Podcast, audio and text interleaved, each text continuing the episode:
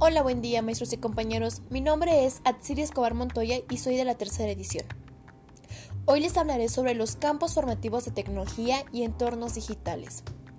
El objetivo es dar a conocer las técnicas a emplearse para que aprendamos los diferentes tipos de medios o ambientes digitales, así como su funcionamiento, además de plantear las tácticas de comunicación que nos ayudarán a fijar una base real sobre los distintos medios de comunicación.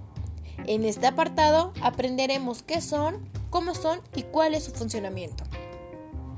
Las unidades de aprendizaje son sistemas de información, base de datos, entornos digitales, analítica de la web, gestión de entornos digitales, programación a la web y producción multimedia. La unidad de mi interés fue programación a la web. Aquí aprenderemos sobre el lenguaje básico de programación para crear algoritmos, lo que nos ayudará a desarrollar estrategias digitales y precisas.